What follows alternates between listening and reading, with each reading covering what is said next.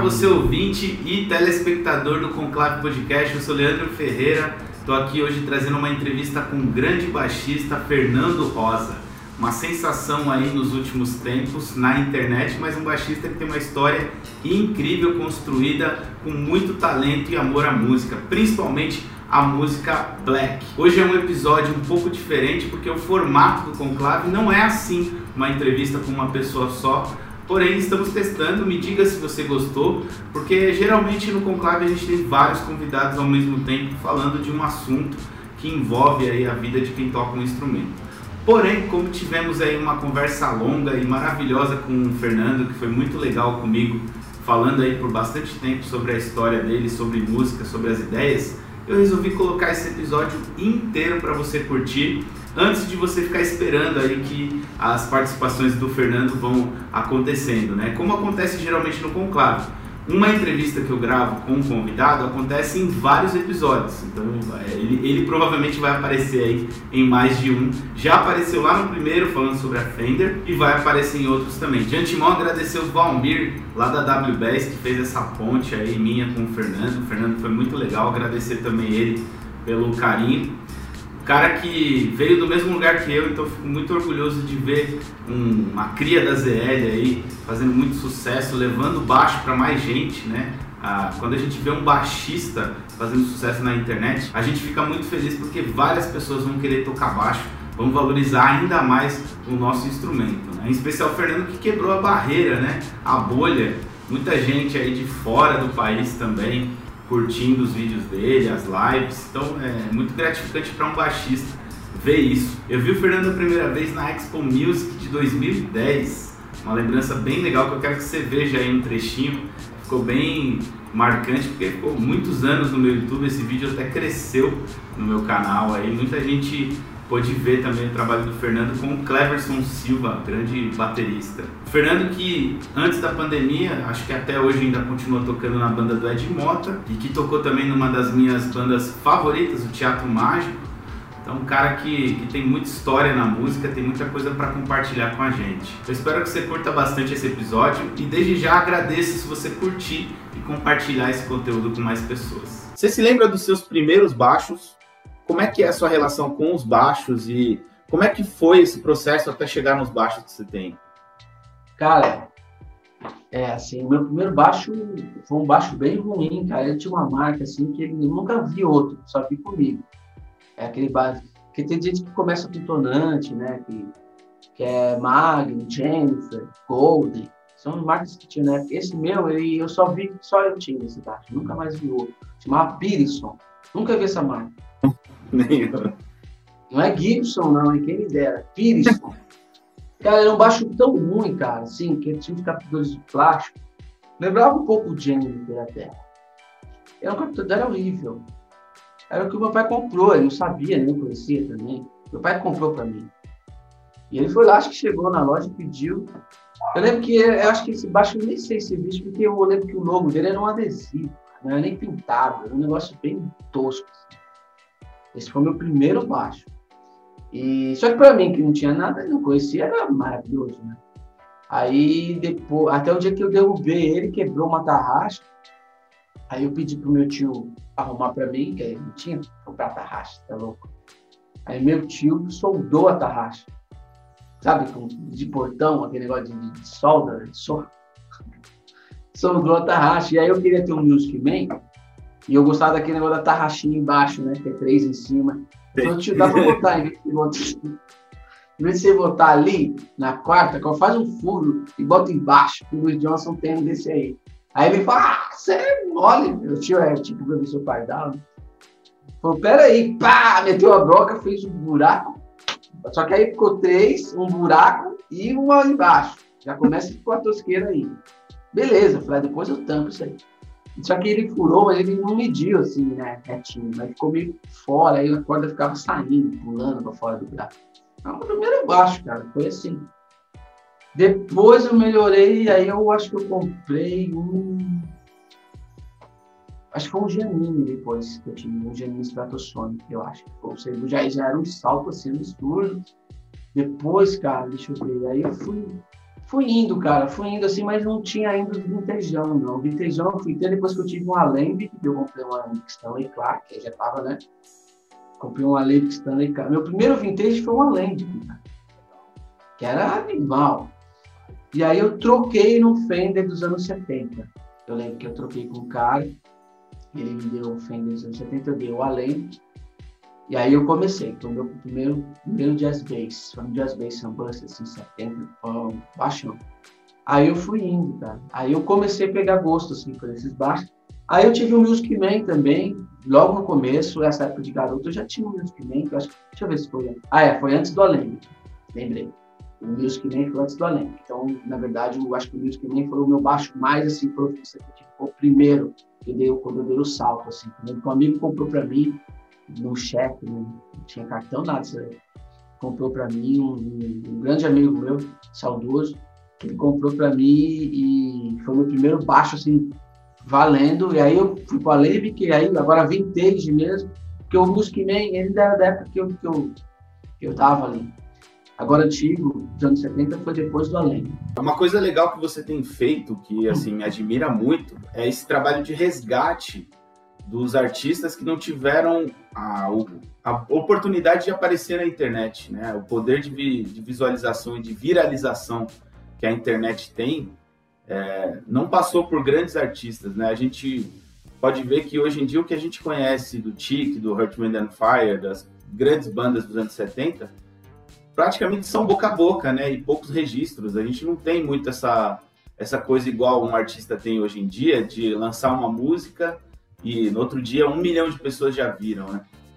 E você tem feito esse resgate bem legal, inclusive no Instagram, desses artistas e até apresentando artistas novos para gente que não desfrutaram da, da internet, né?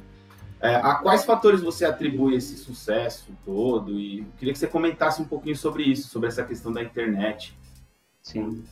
É, na verdade eu trago hoje um conteúdo para frente, né, mostrando, principalmente dentro do, da, dessa trajetória toda, de tudo isso que está acontecendo, aí, principalmente no Instagram, é músicas e sons que são de uma época que a internet não existia, né? E eu também sou da época que a internet não existia. Né? Então, é, tem dois fatores. Você tinha um pouco menos essa, esse acesso rápido que a gente tem hoje, você falar uma música agora, uma canção aqui, você vai aí no YouTube, Spotify, qualquer um desses streamers aí, vai, plataformas aí, vai, vai pegar a música. Naquela época, não. Naquela época, você tinha que ou achar alguém que tinha gravação, ou ouvir a música no rádio, tentar gravar essa música. Era uma tarefa incrível, você tinha que ficar apertando lá a fitinha, e o cara falava no meio, era, e você tinha que saber os horários. Então, então não era uma. Mas havia, por essa. É, dificuldade, ao mesmo tempo ela te impulsionava a você ir atrás, né? Você conhecer e valorizar isso. Então, por exemplo, se você pegava um disco do Word, por exemplo, acho que até tenho aqui, 79, que era um disco super raro, assim, de você encontrar, e você encontrava esse disco, esse disco aqui, por exemplo, I Am, de 1979, David Foster, o clássico, maravilhoso. Um disco desse, na época, se você pegasse um disco desse, tá, tá lindíssimo. Essa é a edição original americana da época, a primeira, a primeira edição, do, do, do primeiro lote quando lançou. Isso aqui é bem raro. Na época, isso aqui é um som. Quem teria isso aqui na época era um DJ, alguém que viajou para os Estados Unidos, ou quando chegava aqui, isso aqui custava uma fortuna. Então a gente não tinha acesso. As capas aqui no Brasil, às vezes nem vinham impressas assim, vinham só é diferente, só vinha impressas esse lado, aqui era preto e branco para economizar tinta. As, as, era, era reduzido, não tinha essa coisa, não era esse pôster, era só a capa assim, e aqui era preto e branco, alguns discos vinham assim. Então tinha toda uma limitação. Então você pegava um disco desse aqui, por exemplo, você imagina, ou você pegava uma cópia, você, você consumia isso aqui até derreter, porque você não tinha toda hora. E aí você ouvir esse disco 400 milhões de vezes. Isso é ótimo, porque você explorava o disco, nossa, não sua totalidade, porque eu tenho esse disco há muitos anos, já ouço ele há muitos anos e ainda tem coisa aqui que eu estou aprendendo, a genialidade dos caras. E vai ter para sempre. Mas Então, esse interesse, essa dificuldade, ela mostra também uma persistência e faz com que você aproveite melhor o material. Se você tem isso um acesso fácil, ah, eu ouço, ah, depois eu ouço, aí eu vou ouvir depois, ou já pega outra música, porque você sabe que depois vai estar lá, né? Então, mas assim, é, por mais que eles não, não existia a era da internet, mas, poxa, muita gente viveu esses momentos e registrou em câmera. Foram muito grandes, sucesso foi muito grande. E graças a Deus muita gente posta hoje, digitaliza isso e tem acesso na internet e nas plataformas aí do digital. Uma coisa que é essencial no seu trabalho é que você tenha apresentado esse material para as novas gerações, para baixistas que nunca fizeram ideia. Tem muita gente que conhece a gente, né, ou conhece o groove, eu diria, né, conhece o funk e soul, por estilos mais novos, tipo, sei lá, uma música do Justin Timberlake, ou por uma música gospel. Jamiroquai, né? É, exatamente, Jamiroquai. E não sabe das origens. Né? Fico muito feliz que eu vejo muitos jovens, pessoas que não viveram nessa época, não conheciam essa banda, essas bandas e estão começando a consumir, ir atrás. E mais a minha alegria maior ainda é quando vários artistas que eu já apresentei, como a Melba Moore, a Shirley Jones, como o Pino D'Angelo, como o Lilo Thomas, outros que vieram até mim, é, o Dave Bennett, esses caras vieram até mim me agradecer, mandaram mensagem, Legal. ficamos até amigos, né? Por eu ter apresentado a música, por exemplo, o David é um cara que ele mandou uma mensagem me agradecendo, porque ele falou assim, olha, quero te agradecer porque ele me mostrou os gráficos dele de, de, de do Spotify, dessas, dessas essas coisas de música aí, essas plataformas, ele falou que aumentou muito e que uma empresa é, procurou ele de que quer relançar o vinil. E ele falou, pô, eu quero te agradecer, porque foi graças a você, porque isso aí estava totalmente parado. Depois que você postou, o negócio cresceu, todo mundo começou a revisitar minhas músicas. E aí ele, me agradeceu, Danjo, um monte de gente veio me agradecer por eu estar fazendo esse trabalho. E o mais legal é que eu sou admirador dessas pessoas e pude agora ter um contato até mais próximo e ganhar a confiança de, de grandes ídolos que eu tenho. Então isso assim é muito legal porque tem eu também tento, tento, né? Você falou de uma banda super conhecida que é o Word ou Stevie Wonder, qualquer um desses, claro, tudo é mais fácil de conhecer. Mas esses que eu falei anteriormente é mais difícil. Mesmo ah, quem é da época nem conhece. Algumas eu, eu, por exemplo, até conhecia bastante coisa, mas eu conhecia o Controllers por causa de você, o Change. Então, Change. Eu conhecia grandes artistas já, então, mas com certeza até quem ouve, né? Porque não tinha tanto acesso, né? É, então, The Controllers é uma banda, somente em São Paulo não foi tão forte. Teve também, muita gente conhece, claro, mas o Rio, The Controllers do Rio é uma banda fortíssima, porque o Rio tinha uma cultura mais charme, que eles falam charme, mas é punk charme, que, que, que o The Controllers é um dos, dos, como o The Train, como outros, Fred, Fred Jackson, outros caras assim que, que fazem isso, e, e, artistas que eram mais populares em São Paulo. Mas é, o Change é uma banda que de onde o Luther Vandross veio, né? E toda uma história, uma banda pô, premiadíssima, super legal. Então isso é bacana, porque eu não quero só pontuar os figurantes que já estão aí, né? O Chaka Khan, pô, você vai falar disso, tudo bem, gente que não conhece, mas é mais fácil porque explodiram mais. Mas tem muito artista paralelo a isso que são tão bons quanto e muita gente desconhece, mesmo aqueles que já viveram essa época. O fato é que você viralizou na internet fazendo uma coisa que acho que ninguém tinha feito ainda antes, né? Aqui, aqui para quem de repente deseja fazer isso, né? Eu, eu acredito que assim, dificilmente uma coisa que viraliza uma vez, alguém copiando vai conseguir também, né? Mas a que fatos você atribui isso ter acontecido e os artistas terem chegado até você? São as horas dedicadas ao Instagram? Tem a ver com seu estilo? Tem a ver com o seu play? Ou tem a ver com faltarem materiais tocando funk soul na internet, né? Você explorou um nicho pouco explorado ainda na época, né? É, a que você atribui esse fato de viralizar e o que você diria para quem tem vontade de trabalhar com a internet, né? Cara, é, eu, eu, posso dizer que eu não, não programei isso, não foi uma coisa que eu falei, eu vou viralizar, eu consciente, né? Foi um acidente, porque eu simplesmente comecei a abrir a câmera, comecei com lives, da minha rotina, que eu já fazia. Por eu estar fazendo uma coisa que é minha rotina diária, coisa que eu já faço há muito tempo, o que, que isso mostra para as pessoas? Autenticidade, originalidade. Então, é, as pessoas percebem que aquilo é, não é um produto, não é uma encomenda que eu fiz para chegar a certo, é, no objetivo. Aquilo é, é, é, sou eu, é parte de mim. Isso é muito perceptível, eu acho que dentro do, desse trabalho, porque é, é muito legal isso. As pessoas é, olham para você tocando e aí falam assim, pô, que legal, ele está tocando isso, fica parecendo fácil. Porque é fácil, na verdade, no sentido que você está fazendo um negócio que você gosta, que você toca muito tempo, aqui não, você pode pegar o instrumento se você não se mete, né?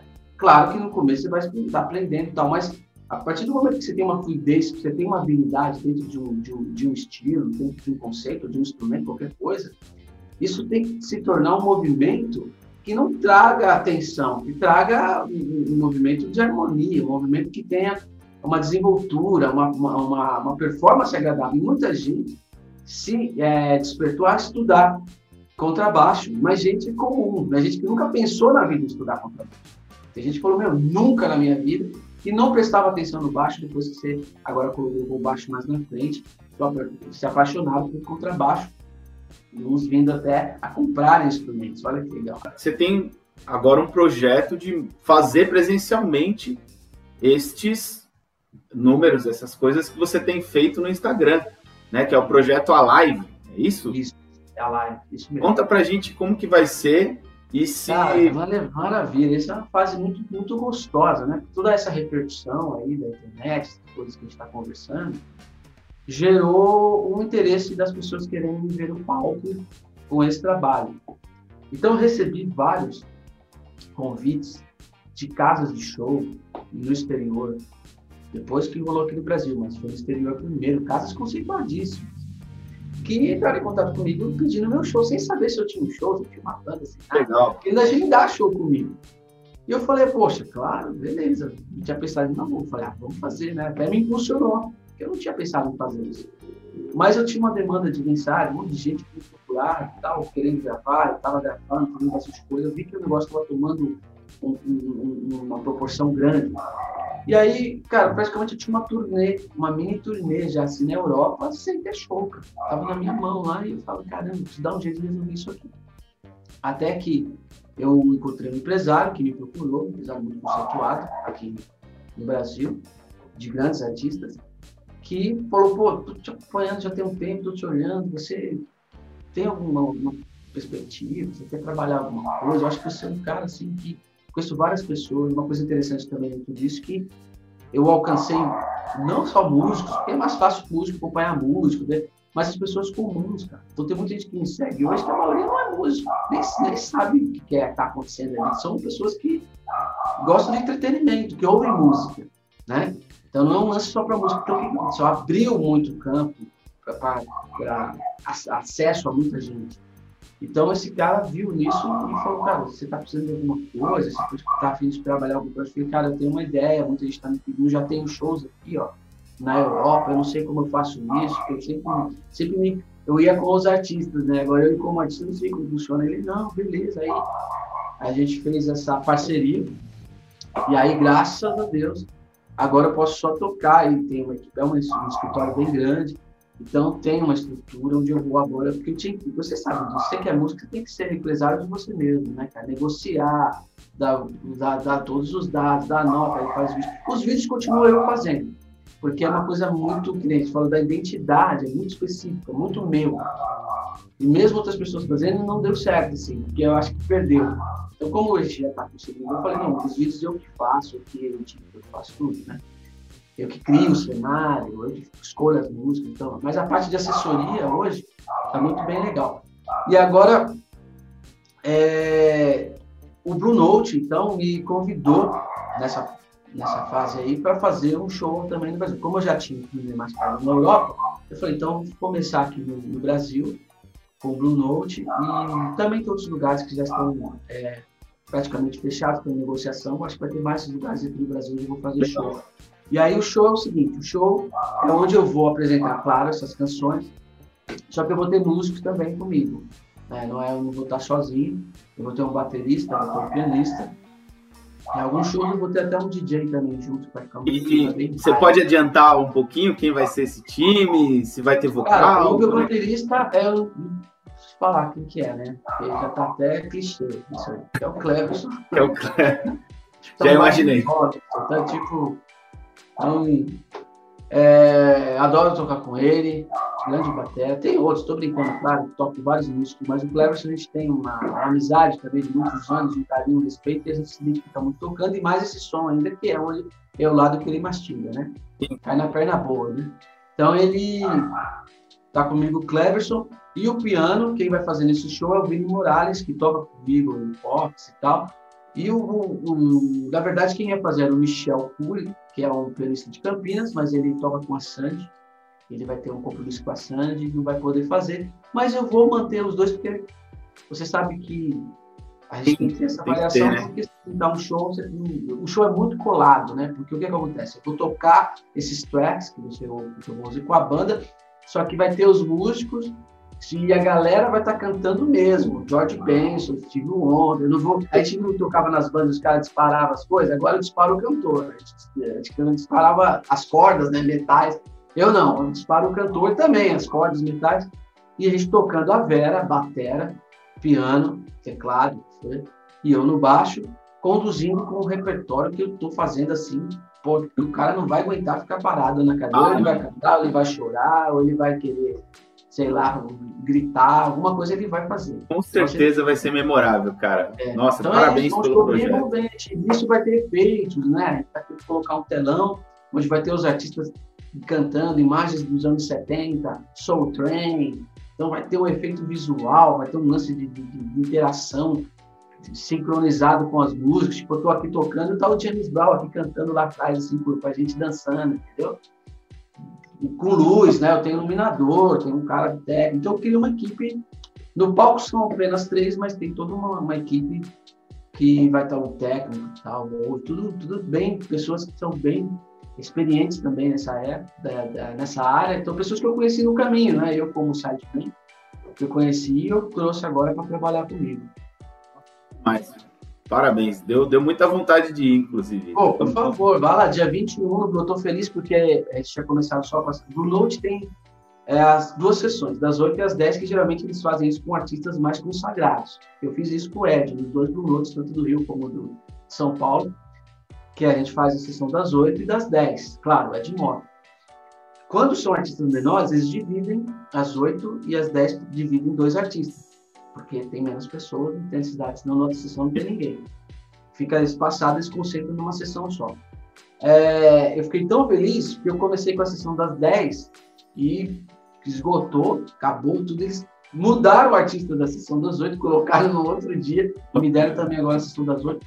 E hoje, por sinal, não sei quando é que vai no ar essa entrevista, mas hoje já está aberto às 11 lá em Londres, está aberto agora a, a, compra do meu ingresso, do meu show em Londres, que eu vou fazer lá. E lá o meu batera vai ser o Derek Mackenzie, que é o batera do Jamiroquai. Ah, então eu vou estar tá tocando com a galera do Jamiroquai lá, talvez a gente vai tocar algumas músicas até do Jamiroquai mesmo, até propus para ele. Então vamos tocar esses funks. E o Derek, que é aquele canhoto, aquele negão lá do sim, canhoto, sim. que não conhece. Lendário. Ele, que, é que é um grande. É, aquele negão fazendo aqueles groove loucos. Ele é meu batera na Europa e outros músicos também é, conceituados lá no, no, na, no, Reino Unido que vão estar me acompanhando e vai seguir comigo para França. Que dia vai rolar esse show em Londres? Que dia vai rolar? Em Londres é dia 1 de março. Ah, que demais. Tá longe. Gente, dia 1 de março. Jazz Café, e aí a agenda já vai ter seguido, porque eu vou estar no outro dia depois no New Orleans, na, na, na França vou para a Alemanha, vou para a Itália, e aí é só me Mas... acompanhar aí no Instagram que eu vou atualizando a agenda. Já que a gente está falando desse trabalho que você tem feito no Instagram, eu queria te perguntar uma curiosidade própria minha também. É, porque eu via que você ligava a câmera e começava a tocar o repertório, mas você teve algum problema com o Instagram derrubar a sua live, derrubar seus vídeos, alguma coisa relacionada a direitos autorais? Ou essas músicas das antigas, elas elas não têm mais esse problema que a gente tem, por exemplo, com músicas da Warner hoje em dia, enfim. É, o, na verdade eu já tive problemas na live, já, algumas vezes já caíram, é, mas não sempre. Mas não sempre, tá? Assim, caía, mas não era regular, mas já chegou a cair por direitos autorais. Agora, vídeos que eu posto lá, eu nunca tive problema, não Será que eu tive? Eu acho que eu já tive alguma vez só, mas eu não lembro, nem lembro qual foi, mas acho que uma vez eu acho que eu tive um. É mas assim, raro, 99%, 99% eu não tenho problema com direitos autorais. Eu ponho músicas bem conhecidas, porque foi músicas do Michael Jackson, Steve Wonder, foi coisas assim que são James Brown. É, então, nunca tive problema. E muita gente, isso é curioso, que muita gente me pergunta isso que você está me falando. Porque tem gente que tenta gravar ou até repostar, olha que engraçado. Eu fiz o post, não bloqueou, aí quem repostou bloqueou. Ué, mas é o mesmo? É no meu mesmo vídeo e bloqueou. Então eu não sei qual é a filosofia, qual é o parâmetro que eles usam lá para poder bloquear isso ou não. Eu sei, talvez por um engajamento que eu, eu acho, estou dizendo que é isso, tá? Vou ver o que. Suposição, minha opinião. É, eu acho que pelo engajamento que eu tenho, por exemplo, eu tenho vídeos lá do Chimp, que é o Bernard Edwards. Pô, o vídeo tem quase 3 milhões. Então, assim, claro, é ótimo para eles mesmo, porque estou divulgando o direito para as pessoas depois irem nas plataformas ouvir, né? Então, acho que pode ser que tenha a ver com essa questão de eu ter um engajamento, realmente, o engajamento dos meus vídeos são bem fortes. Exato, pode ser. E eu, eu acho até que é uma questão assim de se repensar essa questão dos direitos autorais para quem toca, para quem ensina ou para quem apresenta as músicas, Principalmente essas aí, né? Eu lembro que teve um problema no canal do Rick Beato, que é um produtor americano, e ele falou exatamente isso, de ele tá apresentando uma música de 40 anos para um promovendo, público. né? É, você está promovendo a música do cara, você não está dizendo que a música, acho assim, você se apropriar e dizer assim, ó, esse é, é meu que aí é uma coisa, aí interfere. Agora, eu, por exemplo, eu coloco o nome do artista, o nome da música e o ano, né? Então é uma coisa assim que eu deixo bem claro. Aliás, é o cabeçalho do meu, do meu, do meu copyright, é isso aí. É o nome do artista, o ano, e eu dou todos os créditos. Eu diria que o trabalho que você tem feito tem apresentado o repertório, mas também, como você, como você falou, apresentado o baixo para muita gente que não, não fazia ideia. E eu diria que você tem feito também uma coisa que, por exemplo, a gente que começou a tocar algum tempo atrás e ama os instrumentos que você toca, a gente não tinha esse acervo de timbres, esse acervo de, de muitas amostras dos instrumentos que você tem tocado aí, né? Tipo, você fez um acervo basicamente também para a gente uhum. apreciar o timbre, não só as músicas, né? Tipo, pô, eu quero um timbre de um Fender das antigas, ou um Music Man das antigas, um Rickenbacker. É, eu já sei onde eu vou, vou lá no Instagram do Fernando Rosa ah, dar uma olhada. Assim. Legal. É, eu, eu, na verdade, esses instrumentos, claro, tem toda uma questão do vintage, né? Aquela coisa que cara, tal, não sei o quê. Mas é, para mim, por exemplo, é uma coisa que é exatamente o som que está nos discos que foram gravados com esses instrumentos da época, a mesma época, a mesma época que eu basta você pegar os caras, os basta tudo zoado aqui, está tudo estragado, porque já foram anos e anos, 50 anos de história dentro de um instrumento que é daquele, daquele período. Então, é, não é uma questão só assim, ah, legal, é nostálgico. Claro, eu adoro os instrumentos, mas realmente, quando eu ligo um som, por exemplo, o Verdinho Watts aqui, eu tenho vários baixos que eu comprei por causa dele, que eu vi na mão dele. Então, por exemplo, tem um Telecaster aqui que é a cópia, ele está com o mesmo modelo aqui, a mesma cor até. Porque eu gosto do som e quando eu pego um disco e ouço, eu estou ouvindo, eu ligo e falo, pô, é o som que está lá. Isso me ajuda, primeiro, porque eu tenho já no meu nas Oreba aqui, eu já tenho na minha mente, no meu ouvido, eu já tenho uma referência sonora e já impregnou. Então não tem jeito, eu, vou, eu tenho isso já marcado, né? Eu sempre vou atrás desse som. E esses baixos, claro, por eles serem os baixos originais que fizeram parte de toda essa história, eles me fornecem isso. Então, é muito legal também esse cuidado com o timbre e você respeitar isso. Não que você não possa, você pode tocar com qualquer instrumento. Mas como eu crio toda essa atmosfera, trazendo esse conceito mesmo, essa vibe, eu procuro usar o timbre que o cara usou. Então, esse é o critério que você usa para escolher? Ó. Ah, que lindeza. Ela aparece todas, pode uma câmera. Ah, que ah. da hora. É, esse é o critério que você usa para escolher o baixo na hora de gravar? Porque eu vejo que é. você tem uma diversidade de baixos e uhum nem sempre a gente que é baixista sabe que nem sempre que eles, eles estão bons para tocar é, corda, regulagem em si, em si tem vários fatores que fazem você escolher um baixo também, né? Tocabilidade. É, qual, quais os critérios que você usa para escolher o baixo na hora de gravar? É, com as músicas, nem sempre eu respeito, assim, o cara gravou com Precision, às vezes eu gravo com Nick, nem sempre, eu até gravo com Music Man, o cara gravou com Precision, mas é, nem sempre eu utilizo, assim, exatamente o baixo, mas o timbre é um timbre vintage, porque vai ser um timbre de Music Man também bem antigo, o, Rick, pô, eu tenho um Rick que é maior som de louco, assim, é, o som do, do baixo, uh, aliás, todos aqui, né, todos, todos assim, mas assim, eu acho que esse conceito, eu já toquei várias músicas que não eram feitas com Rick, por exemplo, que às vezes eles atribuem ao rock, os White, esses caras todos, ao Gad Lee, que, é, que difundiram bem isso. É... Mas muito funk foi tocado pelo Rickenbacker, né? Muito funk, muito. Inclusive um dos meus heróis, dos meus best heroes, meus baixistas assim, do altar, da trindade sagrada do funk, que é Leon Silvers, eles usavam Rickenbacker. Você mexe no espectro da música? Você faz alguma coisa? Você, você tira o baixo no, nos Não, não. Geralmente eu toco em cima do baixo. É, geralmente em cima do baixo. E aí, que nem eu falei, o lance da linguagem, eu tento tocar de um jeito que eu apareça que eu tô dentro da banda. Então, na verdade, o cara fala, ah, mas você tirou o baixo? Não, eu tô tocando tão dentro, porque e aí, mesmo que eu comente, tem algumas músicas que eu comento umas coisas que não existem, mas eu tenho que fazer isso no mesmo contexto na linguagem para que não pareça que é algo que está encaixado, que está na música. Tem gente que fala, pô, mas você fez um negócio que eu pensei que tinha na música, é você que fez. Eu falei, tá, mas, mas ficou legal. Eu falei, então, mas é porque eu utilizei a linguagem daquela música, que foi a, a linha, o estilo do frase, e geralmente é um baixista que eu já conheço. Então, meio que eu já sei meio que o que, que ele gosta de fazer, o que ele, o que ele gosta de, de apresentar. Até o timbre é idênco, né? Até, Até o timbre, porque não adianta nada você pegar. Não adianta nada você pegar um Music Man falar, agora eu tenho o timbre do Bernard Edwards. E é. não tocar com a linguagem dele, com a técnica Pô, dele. Tem uma coisa do Edwards que é, que é única, né? Eu fiz esse vídeo que é o Everybody Dance, que é, eu acho que a música talvez mais ele tem aquela técnica dele. Aquilo é uma coisa assim que é, eu me especializei. Eu fiquei, não foi um dia, fiquei meses estudando. É, eu fiquei meses. Eu comprei uma roupa para tocar aqui.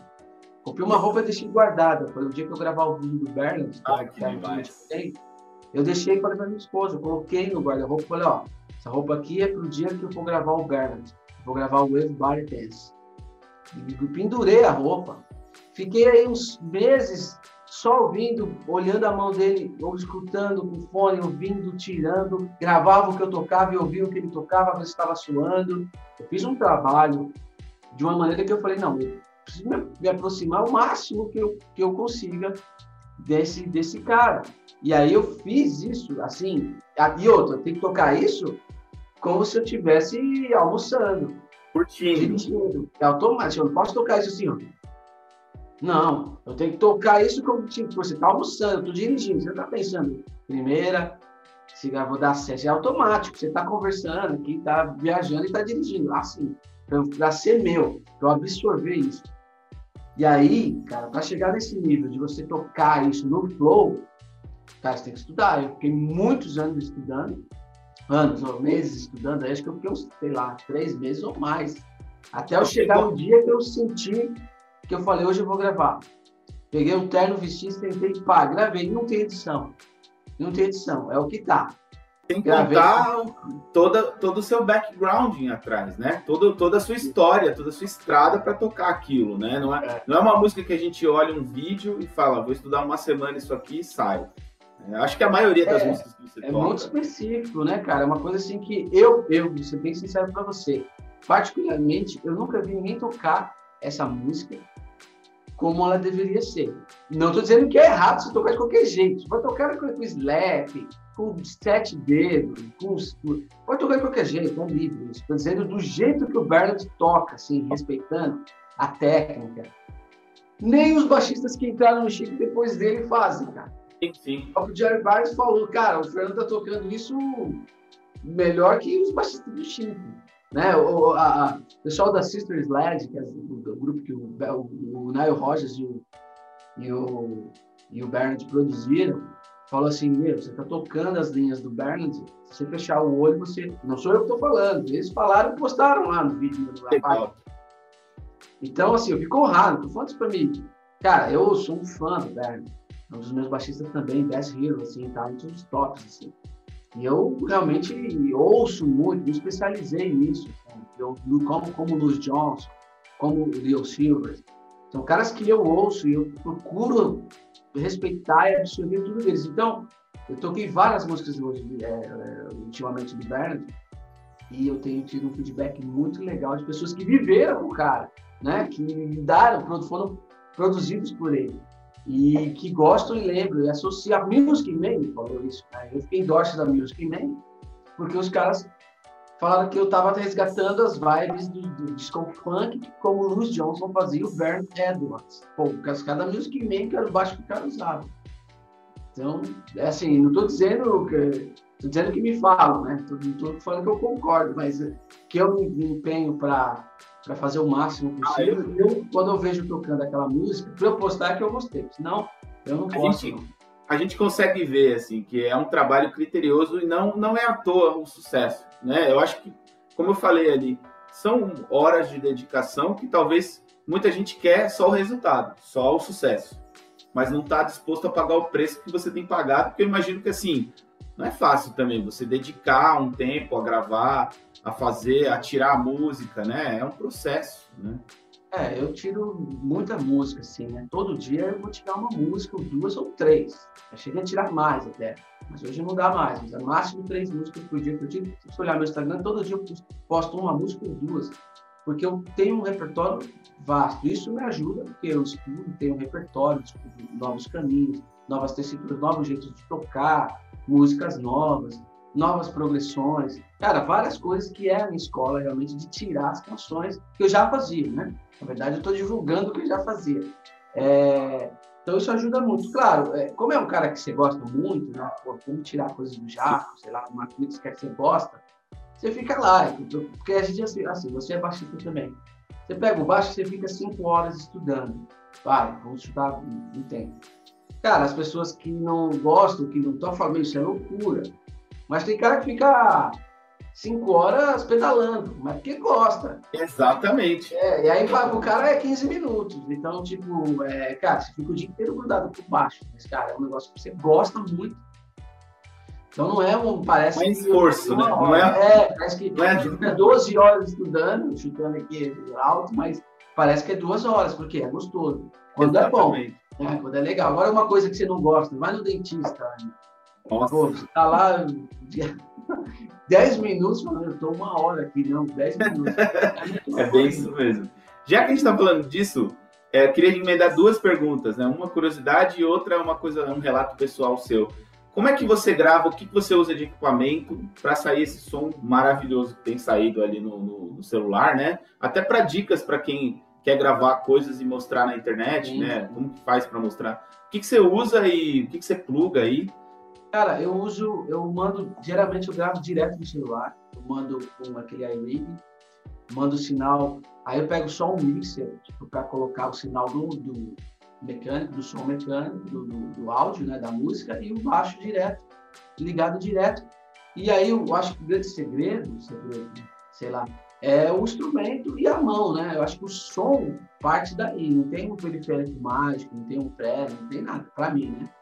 Eu uso o som que eu tenho que extrair, às vezes mudando a posição da mão, às vezes mudando ali o jeito de tocar, que é o que esses caras fazem que é por isso que eu estudo o cara, mas eu não estudo assim só, eu estudo o movimento, a posição, como é que o cara ele, ele toca na corda, a pressão que ele exerce ali, se ela é média, se ela é intensa, se ele abafa, se ele não abafa. Eu descobri várias manhas, mas várias. Tem uma lista de manhas que, se você, que assim, o que, que acontece? Você ouve uma música, aí você tira a música, tá? Tirou a música. Aí você ouve, não tem nada a ver, porque você está tirando as notas, mas você não tira a interpretação. A interpretação é o grande segredo. Porque tirar as notas, você pega uma tablatura, uma partitura, tá na internet, você tira, tá bom, agora toca. Aí você toca lá, o Everybody Dance, que não tem nada a ver. Mas não é as mesmas notas? Está errado? Não, a nota está certa. Mas é a interpretação sua que está totalmente diferente. É o jeito que o cara Então, essa coisa tem a ver também com o timbre. O som está aqui, ó. Esse é seu som. Ó. Tanto é que você pega o Marcos Miller, o George Benson, qualquer esses caras, você dá um baixo na mão do cara, você dá qualquer baixo, o cara tá com o mesmo som, mas como é que pode? Ele pega o meu baixo para tirar o som dele. O som está na mão. Já viu o Jorge Benson pegar guitarra maciça? E se ele tocar, parece que ele tá com a guitarra numa caixa dessa. E é ele. O Marcos Miller também. Ele toca com vários baixos. Né? Até. Porque o que acontece? O cara tem aquela conceito, né? Eu vou comprar o baixo do Marcos Miller, eu vou ter o som do Marcos Miller. Cara, você vai ter, claro, vai ter alguns padrinhos que vai te ajudar, porque é o que ele usa. Mas você não vai tocar igual o Marcos Miller se você tem o baixo dele, né, cara? O Marcos Miller tem uma pata e uma mão que não vem junto com o baixo, né? Porque aqui atrás ali, ó, o Nathan East, vai comprar o baixo do Nathan East, cara, mas você não vai tocar igual ele. Não vai comprar a bagagem do Nathan East, a história do Nathan East. Então tem que entender isso. Aí o cara, pô, é o baixo, é o pré, vou comprar o pré do East. Compra tudo, cara. Você pode comprar a casa, o carro, a cama. Cara, não adianta. Não adianta. você, tem que, você vai comprar o quê? E aqui? E aqui? Como é que você vai comprar a bagagem do cara? A história, a experiência, tocando com os caras, Steve Gadd, com todo mundo, fazendo o mundo. Eu, uma coisa, que eu, percebo em você e que pouca gente faz hoje em dia é consumir música também. Ouvir música e conhecer as coisas ali do artista, o disco, é um dos processos também, não é? Para tocar bem um groove. Claro, claro. Eu acho que você agora vamos entrar naquela parte que você falou de falar do conceito do groove, né? Esse conceito do que, eu... cara, é o, o funk para mim show, R&B, o que seja, ele é uma filosofia de vida, cara. Ele é um. Não é assim sempre toca funk. Primeira coisa, eu vou sentir o. Se você não sentir, não vai rolar. Chega aqui, pá, não, não, não, não, não, não, nem pega o instrumento. Antes de eu tocar, eu vou ouvir. E vou ouvir muito. E vou ouvir muito essa música. E vou ficar ali absorvendo, tentando entender tudo aquilo. E às vezes eu vou tentar conhecer a história, vou ver o ano, o que, que acontecia, como, porque tudo isso influencia, cara. Porque é, é, é, uma outra mente, é um outro mundo, é um outro jeito. Por que, que eu consigo tocar naquele? Por que, que eu uso um black power? Por que, que eu uso? Porque é meio que incorporar o negócio. Entendeu? E aí não adianta você botar a roupa se você não sentir, ter o baixo e não sentir. Eu acho que aí é uma coisa assim que eu acho que quase que um. Eu gosto, cara. É um lance meu, eu gosto. Assim. Eu, eu falo com a minha mãe, você conversar com a minha mãe, minha mãe vai te falar. Esse menino ficava de cueca com baixo, tocando James Brown o dia inteiro. A gente não aguentava mais ouvir. E eu, get up. E ela, ela falava, desliga isso aí, abaixa. E eu ficava o dia inteiro tocando isso, cara. De cueca pulando lá. E a minha mãe falou, o que você é louco? E era isso, porque eu gosto, cara. Ficava fazendo isso. Desde que menino, garoto, fazer isso tanto com Brothers Johnson, ficava fazendo isso o dia inteiro. Então, amigos meus, quando eles falam, ó, o que você fazia lá, né? Você, agora você está fazendo lá, lá, você só não está de pé, mas você fica aí pulando aí. Aí eu falei assim, cara, eu, eu gosto, é uma coisa que eu consumi. Então, isso ajuda. Né? Ajuda. Agora, eu estudei muito. É, talvez eu dei, eu dei essa divulgada do funk, do som mas estou falando de um estilo, mas quem conhece a minha história sabe que venho do jazz, eu toquei com muita jazz, excursionei nos Estados Unidos com grandes nomes do jazz, já gravei. Tenho uma, acompanhei vários artistas no Brasil também, fazendo é, guias de música instrumental, de jazz. Isso me ajudou muito também. Como os músicos, muitos músicos. Se eu já pegar o George Duke, por exemplo, né? O George Duke, cara, o cara tá tocando aqueles baitas grooves, mas é um baita de um jazzista, né?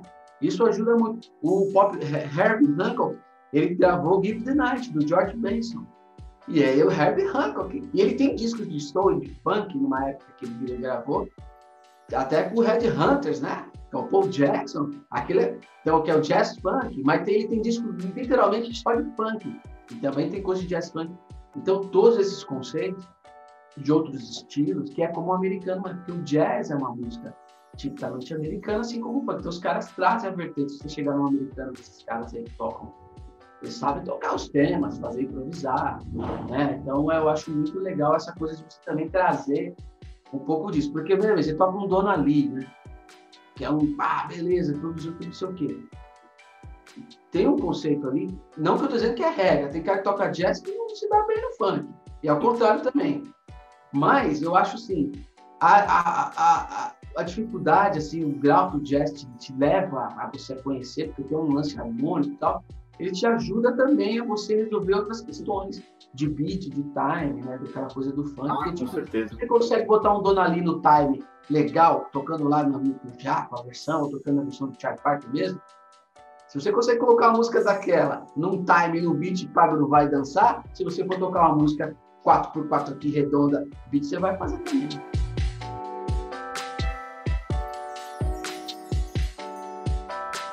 Para finalizar esse episódio de hoje, quero recomendar uma playlist que o próprio Fernando já recomendou também lá no Instagram dele. Uma vez eu marquei ele. Fiz uma playlist de muito tempo atrás com funk dos anos 70 e 80. Né? E depois que eu comecei a ver os vídeos do Fernando, comecei a pegar algumas sugestões que ele tocava lá também. Então tem muita coisa, acho que quase tudo que ele toca no Instagram. Se você quer curtir, ouvir as músicas inteiras, vai lá nessa playlist que tá muito legal. E de bônus, tô colocando também uma playlist mais ou menos na mesma pegada, só que de soul. Você sabe a diferença do funk pro soul? É melhor ouvir do que falar. Se você sabe, escreve aí nos comentários se você está vendo esse vídeo no YouTube que eu tô curioso para saber. Porque muita gente fala funk e soul, né? Então são dois estilos musicais maravilhosos para você curtir. Desde já, obrigado por ter assistido ou ouvido esse episódio. Se você puder, como falei, compartilha com mais gente aí. Um grande abraço e até a próxima. Até sábado que vem.